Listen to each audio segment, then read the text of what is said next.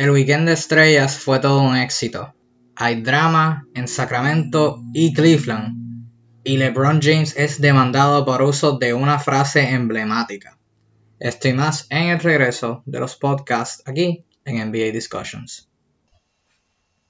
Saludos y bienvenido al podcast de NBA Discussions, donde doy mayor contexto a los temas de los que ya todo el mundo está hablando y hablo sobre temas de los que no todo el mundo está hablando. Yo soy el anfitrión de este podcast, Kevin Reyes, mejor conocido como D-Flash305. Y hace tiempo que no subí un podcast, hace tiempo que no hacía un podcast. Pero ya volví de un receso bastante largo y vuelvo más fuerte que nunca, más motivado que nunca para traerles, como mencioné, mayor contexto en temas de los que todo el mundo habla y hablar sobre temas de los que no todo el mundo habla. Tengo que comenzar con lo que fue el All Star Weekend el weekend de estrellas en la NBA fue bueno. Fue bueno. Todas las noches fueron buenas. Comenzando el viernes con el juego de celebridades, el cual a nadie le importa. Yo lo vi porque soy fanático de la NBA, pero por lo general es irrelevante de eso. Comenzamos oficialmente con el juego de novatos y jugadores de segundo año, con el formato de jugadores de primer y segundo año americanos contra jugadores de primer y segundo año de diferentes partes del mundo, con el equipo de USA y el equipo Mundo. El equipo de los, Estados, Unidos ganó el partido 151 a 131. Fueron 8 jugadores anotando doble dígitos por parte de los americanos, liderados por Eric Pascal de los Warriors con 23 puntos, Colin Sexton aportó 21 tantos y Miles Bridges anotó 20 puntos con 5 asistencias y 5 rebotes para llevarse el MVP. Y por parte del mundo, RJ Barrett anotó 27 puntos, Brandon Clark anotó 22 y Luka Doncic, Morris Wagner y Shai Gilgis Alexander anotaron 16 cada uno. Fue un juego sumamente entretenido, con muchos highlights, muchos buenos toqueos y un, evento entretenido, de verdad. Para eso es lo que sirve ese evento, para mostrar el talento de quizás algunos equipos que son malos y no tienen tanta atención nacional. Y para eso sirve el juego, para darle atención a jugadores que en otras circunstancias no tuvieran tanta atención. Pasamos al sábado, el All Star Saturday Night con los eventos de la competencia de habilidades, la competencia de triples y la competencia de donkeos. La primera competencia de la noche fue la competencia de habilidades, en donde participaron Patrick Beverly, Spencer Dinwiddie, Shai Gilgis Alexander, Chris Middleton, Domantas Sabonis, Pascal Siakam, Jason Tatum y el ganador, Bam Adebayo.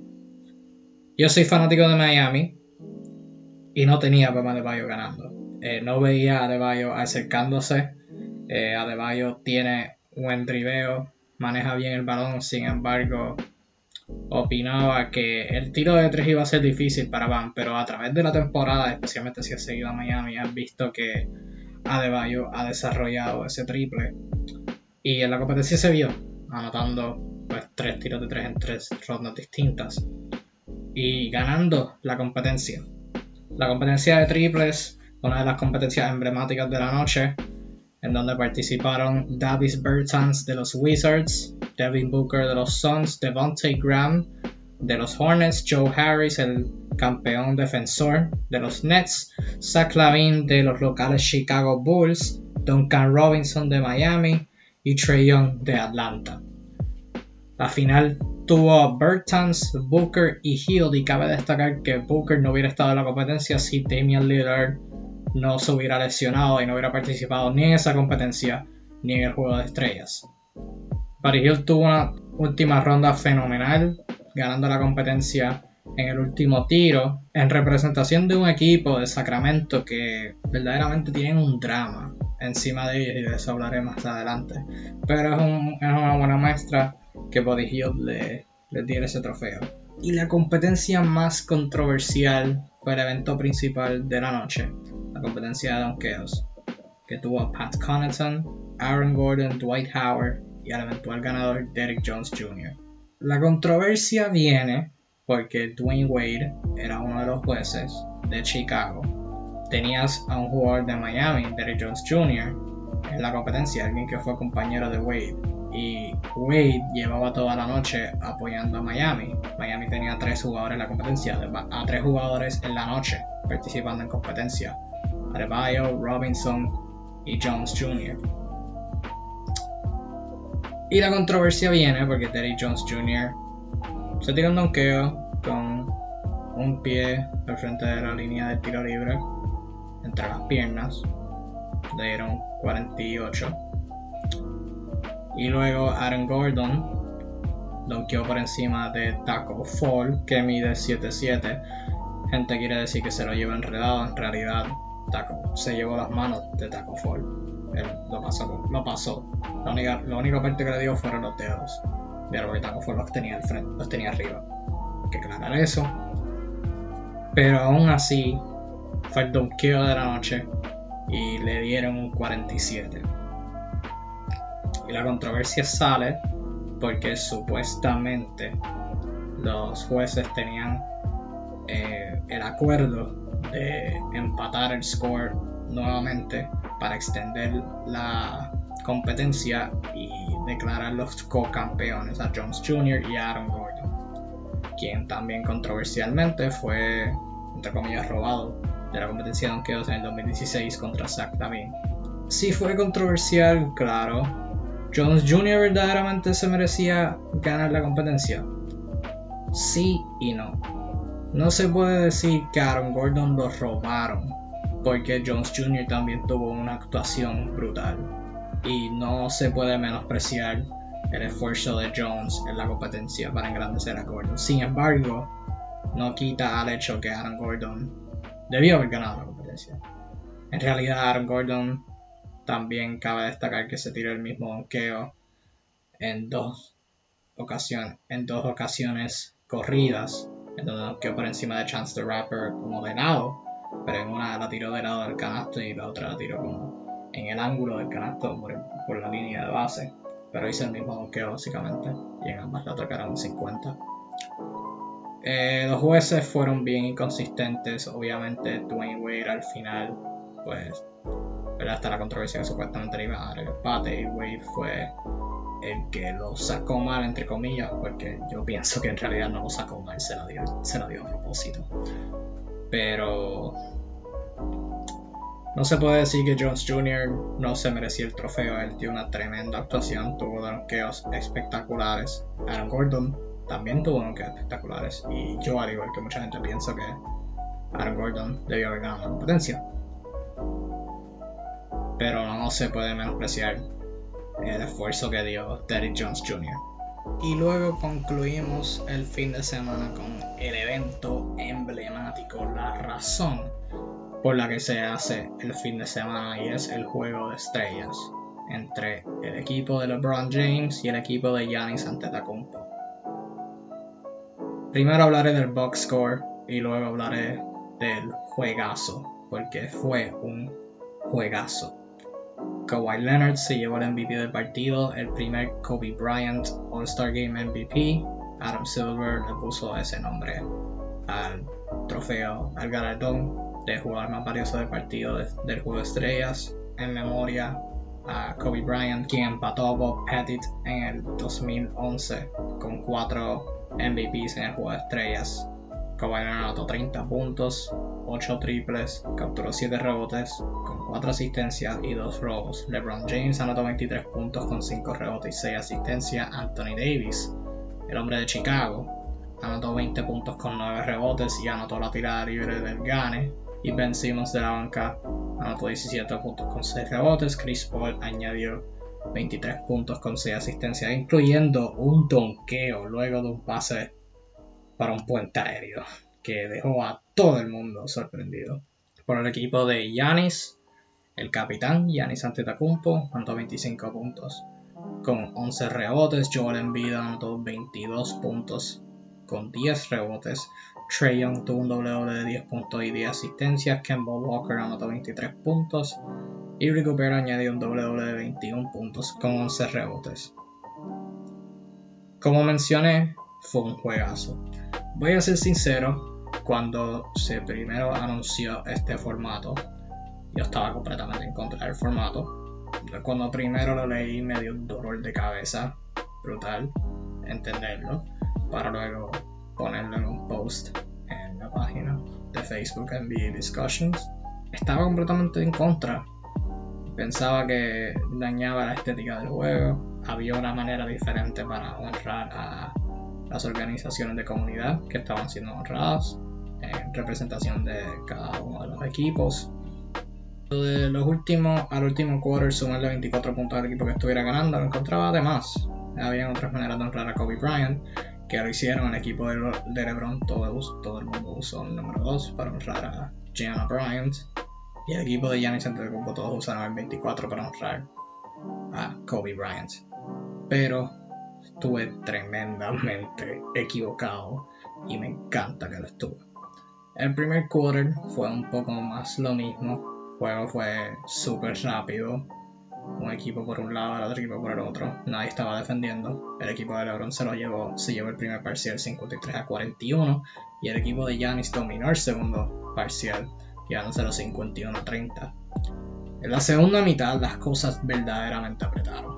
El tercer quarter se empató a 41 y los últimos segundos se jugaron como si hubiera sido un cuarto quarter con Nick Nurse pidiendo un timeout para jugar de empate y dejando el partido a un punto en donde el primer equipo que anotara 157 puntos ganaría no solamente orgullo, pero 300 mil dólares para la organización que ellos escogieron. Sin duda alguna, fue un juegazo ambos equipos jugaron con una intensidad que era, era un juego de playoffs. Era un juego de playoffs. Ambos equipos cogieron faltas ofensivas. Ambos equipos se quejaron por faltas cantadas y no cantadas. Había una, agresividad que honestamente creo que jamás se ha visto en un juego de estrellas. Eh, por lo menos que yo he visto. Eh, al fin y al cabo, hubieron jugadas que se pidieron revisión. Ante Tacumpo le dio un tapón a LeBron y le dio otro tapón. Que primero cantaron goaltending y luego lo verificaron y cantaron tapón. Kyle Lowry cogió una falta ofensiva contra LeBron. LeBron de todas las personas. Y luego le cogió la ofensiva a James Harden luego de este meter el posible triple del Gane y Anthony Davis, como mencioné, anotó la tirada libre para ganar el juego. Creo que esta, es, una de las cosas, quizás le puedes decir, malas que tiene el formato, que el juego se puede acabar bien anticlimático en una tirada libre. Pero hay que tomar lo bueno con lo malo. Y la realidad del asunto es que este, este formato dio competitividad al juego de estrellas y le dio respeto. Y como dije, fui una de las personas que estuvo en contra del formato, pero estoy, estoy feliz, estoy feliz que estuve equivocado. Y salió esta semana que la NBA está planeando mantener este formato para los próximos partidos. Esto se lo dijo Byron Spruill, el presidente de operaciones de la liga de la NBA, a Zach Lowe de ESPN diciendo que es una buena suposición que la NBA mantendrá este formato. Y en realidad les conviene. Como dije, yo pensaba que este formato iba a ser para un juego nada más. Pero no estoy agradecido que me equivoqué. Fue un tremendo juegazo. El cuarto parcial fue el mejor parcial de la historia de los Juegos de Estrellas. Y verdaderamente fue un juego sumamente entretenido. Pero no voy a estar tanto tiempo en eso porque es algo de lo que ha pasado una semana. Solo simplemente quería dejar mis opiniones aquí rápidas. Y dejando eso a un lado, vamos a verdaderamente comenzar con las temáticas de esta semana. Los Sacramento Kings han sido una franquicia con promesa, con buen talento y me motivaron a mí hace unos años a hacer una declaración en un post en NBA Discussions en Facebook en donde dije que los Kings en 5 años iban a estar en los playoffs y pocos años después de eso iban a posiblemente contender por un campeonato. Lo decía estrictamente por el talento, el potencial que tienen los jugadores que ellos poseen el buen dirigente que tenían al momento en Dave Yeager, el espacio salarial que iban a tener. Lo decía por un montón de factores, pero se me olvidó tomar en consideración el factor más importante a un equipo ser bueno, y es la gerencia. Los Sacramento Kings tienen una gerencia incompetente. Lideradas por su dueño, Vivek Ranadive, y uno de sus principales oficiales, el apoderado Vlad Divac. Hablé del dirigente Dave Yeager y cómo me gustaba. Lo despidieron.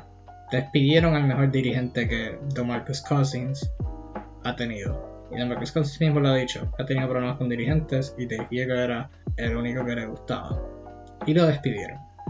Para terminar firmando a Luke Walton. Luego de una temporada promedio con los Lakers y luego una temporada mediocre en los Lakers. Lo firmaron para un experimento que francamente ha fracasado. En el draft, los Kings son famosos por escoger a Marvin Bagley por encima de Luka Doncic. Su promesa está desafiada por el comportamiento de sus jugadores y las lesiones. Marvin Bagley está lesionado y no ha jugado casi nada esta temporada. De'Aaron Fox se ha lesionado y Body Healed. Body Healed. El querido Body Healed ha tenido una temporada un poco montañosa, por decirlo así. Eh, su juego ha sido inconsistente, en ocasiones Luke Walton lo ha dejado fuera en los últimos minutos de un juego cerrado en el cuarto parcial y este no se ha mostrado contento con eso. Recientemente Body Healed fue movido a la banca por encima de Bogdan Bogdanovich. Y hay rumores que Body Hill podría pedir un cambio. Y esto viene luego de en la temporada muerta básicamente llorar porque los Kings no estaban dando una extensión y luego le dieron una extensión bien grande. El reporte que, salió esta semana de, de parte de Chams Charania, Sam Amick y Jason Jones de The Athletic, Vivek Ranadive, el dueño de los Kings, ha mostrado molestia en un group chat del equipo de los Kings, en donde ha estado molesto con el desempeño de su equipo, específicamente con el desempeño de Luke Walton como su dirigente, y principalmente sobre los famosos what ifs de Sacramento no escoger a Luka Doncic en el draft con el segundo pick. Sacramento francamente no ha podido ejecutar esta temporada. Como dije, Tuvieron a Dave Yeager, un fenomenal dirigente, uno de los mejores dirigentes en la NBA, ¿verdad? Técnicamente ya no está en la NBA. Y lo despidieron luego de una buena campaña, que es lo brutal, estuvieron ahí al lado de los playoffs y estaban en buen camino. En el papel tienen uno de los mejores rosters en el oeste. Al menos uno de los mejores 8 rosters en el oeste en el papel tienen una de las mejores 8 plantillas en el oeste. O sea, son un equipo de playoffs en el papel. Pero, como deberías saber, se necesita más que una buena plantilla para ser un buen equipo. En cualquier nivel del baloncesto. Y eso es más, gran, más evidente en la NBA. Luke Walton no ha sido un buen experimento. Para nada tuvo una campaña buena en los Lakers la temporada antes de llegar LeBron, en donde su defensa era buena. Tuvieron a Kyle Kuzma sorprendiendo, Lonzo Ball con su inconsistencia y Brandon Ingram creciendo como jugador. Luego cuando llegó LeBron, muchos dirían que si no fue por lesiones, muchos dicen que si no hubiera sido por lesiones hubieran llegado a los playoffs. Eso es irrelevante el punto. El punto es que Luke Walton no es, ni era, ni será mejor dirigente que Dave Yeager. Y aquí estamos, con la gerencia de Sacramento, desperdiciando este tremendo potencial. Este tremendo potencial de un núcleo joven que bajo cualquier otra circunstancia de una gerencia competente, esta temporada estaría entre los mejores 7 equipos del oeste. Sería irresponsable de mí hablar de gerencias incompetentes y no mencionar a los Cleveland Cavaliers. Cleveland, desde que LeBron ha estado ahí, ha tenido una gerencia incompetente que no ha sabido rodear a sus jugadores franquicia, eh. Al principio de los 2000 LeBron. y luego cuando LeBron regresó a Cleveland. Y luego de LeBron irse no han hecho un mejor trabajo en reconstruir su equipo. Firmaron a Kevin Love a una extensión gigantesca y cuando se rumoreaba de que podrían mover a Kevin Love en esta trade deadline de esta temporada, hicieron lo contrario. Buscaron otra estrella con un contrato inmenso, en este caso Andre Drummond, quien tiene un contrato que se expira esta temporada, pero tiene una opción de jugador de alrededor de 29 millones. Detroit, para, para dar a su, a su jugador estrella, recibieron a Brandon Knight, John Henson y un pick de segunda ronda del 2023. Dirás, pero eso es muy poquito por Andre Drummond. En cuestión de talento, sí, pero por lo que estaba buscando Detroit, que es espacio salarial, fue bueno tienen un pick para el futuro y adquieren dos contratos que se acaban esta temporada. Encima de eso, tienes el rumor que salió en The Athletic que decía que Andre Drummond en solo dos semanas con Cleveland le dijo a sus compañeros que la situación era peor de la que dejó en Detroit. Drummond desmintió los rumores, pero eso no debería sorprenderle a nadie. Si sale cada vez que sale algo negativo sobre un jugador, son rápidos en desmentirlo y en realidad les conviene porque crea, crea una química rara en el camarino. A raíz de esto, ha salido que primero Drummond va a considerar sus sentimientos hacia Cleveland en cuanto a aceptar su opción de jugador de 29 millones la temporada que viene. Y antes de seguir el próximo punto, quiero dejar claro que la situación en donde tú estés tiene que ser verdaderamente terriblemente asquerosa para dejar 29 millones que nadie te va a pagar en la mesa. Y encima de eso, los Cavaliers salió el rumor, rumor, que Cleveland está pensando mover a Andre Drummond en el draft. Ese es un lado del asunto. El otro lado del asunto es que John Beeline, ex dirigente de los Wolverines de la Universidad de Michigan, en su primera temporada de un contrato de cuatro años con Cleveland, decidió dejar el puesto de dirigente. Y verdaderamente, esto es un proyecto que pudo haber funcionado de la misma forma que no pudo haber funcionado. Y en este caso, fue terriblemente asqueroso.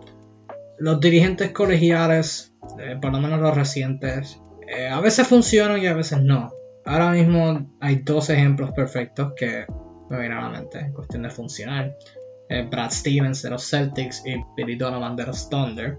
Fred Hoiberg en Chicago, francamente no funcionó desde el comienzo. Y ahora Jane Boylan no tampoco está funcionando, pero eso es un caso aparte.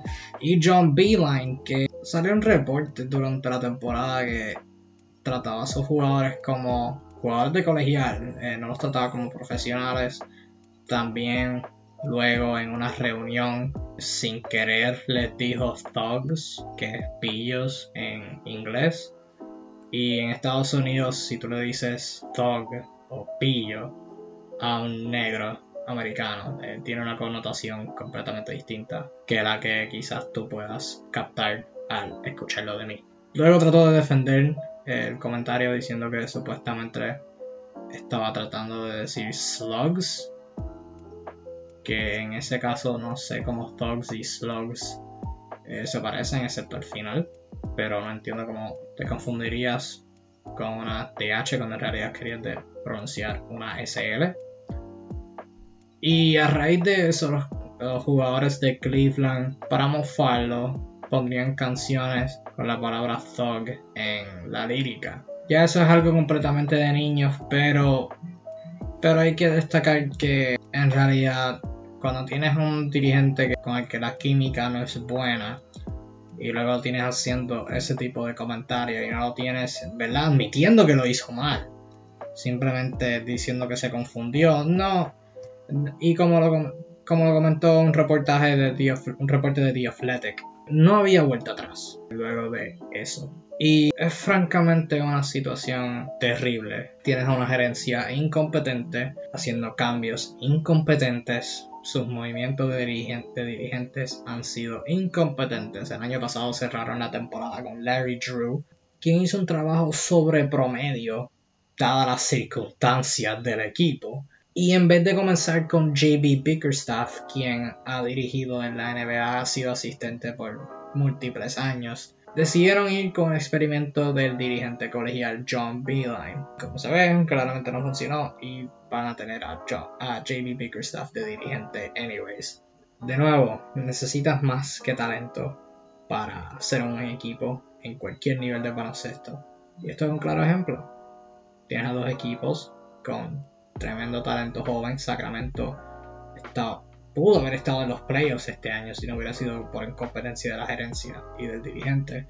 Y Cleveland pudiera estar en mejor situación de su reconstrucción si no hubiera sido por la gerencia incompetente. Pero pues, hay gente buena en su trabajo y hay gente mala en su trabajo. Y sin duda alguna, Dan Gilbert, el dueño de los Cavaliers, es uno de los peores en su trabajo. La compañía mediática de LeBron James Uninterrupted ha sido demandada por el uso de la frase more than an athlete, que traduce a más que un atleta. La frase I am more than an athlete la ha empezado a usar LeBron James desde el 2018, luego, de que Laura Ingraham, una reportera de Fox, le haya dicho a LeBron que se callara y driviara, de comentarios despectivos hacia el presidente de los Estados Unidos, Donald Trump. LeBron James, en motivación por esos comentarios, ha usado la frase yo soy más que un atleta varios productos, en varias hay una serie titulada I am more than an athlete y básicamente ha tenido una campaña mediática con el uso de esta frase. Sin embargo, Game Plan Inc., una compañía de desarrollo juvenil sin fines de lucro, ha demandado a Uninterrupted declarando que ellos tenían marca comercial por encima de la frase. Y es que ellos dicen que en junio del 2016 ellos aplicaron, eh, aplicaron para, tener para tener el derecho comercial sobre esta frase y que lo adquirieron en junio 5 del 2018. Sin embargo, en febrero del mismo año, LeBron James ha comenzado a usar la frase. Y en la demanda que fue hecha en Corte Federal el martes de esta semana, también nombra, además de la compañía mediática de LeBron, a ESPN, Nike y, y la compañía creadora del juego de videojuego NBA 2K por uso del material con la frase producida por LeBron James. Cabe destacar que en la demanda el grupo está buscando 33 millones y que la compañía Uninterrupted para de usar la frase. No voy a defender a LeBron porque honestamente no, no sé cuán profundo sea esto de que la compañía Game Plan haya tenido, sean dueños de la frase. Sin embargo, quiero decir dos cosas que quizás encuentro chistoso eh, en el artículo nada más. Eh, es una organización sin fines de lucro y están buscando 33 millones en, en una demanda. 33 millones. 33 millones. Y segundo, si el uso de la frase comenzó en el 2018, ¿por qué esperas hasta el 2020 para demandar? Entiendo que es un proceso que toma tiempo, ¿verdad? Redactar una demanda y todo eso, pero dos años, un año y medio en realidad. Un año y medio. Eh, no me voy a meter más en el asunto porque es un caso legal y ya, es, ya ahí entran diferentes cosas en las que yo no soy experto. Uninterrupted, a la sorpresa de nadie, desmintió los comentarios diciendo que hay algunos, algunos de los comentarios hechos en la demanda por Game Plan son, son incoherentes y no son factibles y no son verdades. Así que eh, veremos a ver qué pasa. Con el tiempo, ¿verdad? Esto es un asunto legal, va a tomar tiempo. Pero pues cabe destacar que LeBron James también aplicó para, para ser dueño de la frase de Taco Tuesday. cosa que es bien estúpida porque la frase se ha usado en toda la historia. Esto no es nada en contra de LeBron el jugador, son simplemente hechos. Hay que ver qué pasa. En otras noticias resumidas, Kyrie Irving esta semana fue elegido como el vicepresidente de la National Basketball Players Association, la NBPA, sustituyendo a Bob Gasol, cuyo término se acabó. Los Houston Rockets firmaron a DeMarie Carroll y Jeff Green en el mercado de agentes libres. Green era agente libre luego de llegar a un acuerdo de compra de contrato con Utah. Y DeMarie Carroll llegó a acuerdo de compra de contrato con San Antonio. El juego de los Clippers y los Lakers ha sido repuesto para el 9 de abril. Este es el juego que se supone que se llevará a cabo el 29 de enero, luego de la muerte de Kobe Bryant, pero por dicho evento el juego fue pospuesto. Kyrie Irving, además de ser elegido como vicepresidente de la Asociación de Jugadores, se lesionó nuevamente en la temporada y esta vez estará fuera por el resto de esta temporada para llevar a cabo una cirugía en su hombro derecho. Otro jugador que también estará fuera por el resto de la temporada es Clay Thompson, quien confirmado por fuentes que indicaron a Mark Stein de los New York Times, Clay Thompson no volverá esta temporada. Su regreso a la cancha estaba en dudas ya, esto completamente lo confirma. Otro jugador que su regreso está en dudas es el otro Splash Brother, Stephen Curry, quien luego de romperse la mano en enero, se reporta que está buscando regresar a cancha para marzo. Y aun con Golden State con el peor récord en toda la liga, están buscando que Curry vuelva a cancha. Y según Mark Thompson de The Athletic, la fecha que Curry tiene establecido para regresar es marzo 1 en un partido contra los Washington Wizards. Originalmente iba a hablar de cómo DeMarcus Cousins podría volver a un rol de playoffs, según lo indicó DeMarcus Cousins en el podcast de All the Smoke con Matt Barnes y Steven Jackson, hablando de cómo su equipo, aún con todo el talento que tiene, podría necesitar un jugador de su calibre. Empezó a hablar sobre su posible rol en los playoffs, de él estar preparado para dicho momento. Iba a hablar de cómo Cousins tiene que competir para minutos con todos los hombres grandes de los Lakers, pero también que si provee habilidades de meter la bola afuera consistentemente y puede ser alguien bueno creando jugadas, puede obtener buenos minutos. Iba a hablar de eso si no hubiera sido que los Lakers en el día de hoy, viernes, el momento que estoy grabando esto, han dejado ir a Marcus Cousins para hacer espacio para Mark Keith Morris de los Detroit Pistons, quienes le compraron el contrato a Morris hoy mismo. Es un negocio, eso es lo que todo el mundo dice. Sin embargo, es lamentable que alguien lesionado que estaba buscando regresar esté siendo sustituido. Soy fanático de Miami, así que voy a tirar la mía. Miami está buscando un centro defensivo, un espacio de tamaño. Marcus Cousins puede venir a Miami. En otras notas de lesiones, Marvin Bagley seguirá fuera por más de tres semanas con un sprain en su pie izquierdo y Carl Anthony Towns de los Minnesota Timberwolves continúa lesionándose, esta vez estará fuera por más de dos semanas con una fractura en su muñeca izquierda. Es, algo triste para Minnesota, quienes adquirieron a D'Angelo Russell y se veía que con el dúo de Towns y Russell podían ser competitivos. No creo que hubieran llegado a los playoffs, pero sí podían competir noche tras noche. Y Carlton y Towns de nuevo se lesionan. Para Minnesota ha sido una temporada bien decepcionante. Lo, lo mismo para Sacramento, perdiendo a su hombre grande, quien casi no ha jugado esta temporada y a veces me he olvidado de su existencia. Eh, Richard Holmes también está fuera hay varios equipos decepcionantes. Sacramento y Minnesota son dos de ellos. Minnesota luego buen comienzo de la temporada continuarán sin llegar a los playoffs. En este punto hablaría sobre mi MVP ladder. Em, qué, jugadores tengo en la carrera para el MVP. Pero no voy a perder el tiempo haciendo un top 5 de los gran por pocos y que necesitan para ganar este galardón.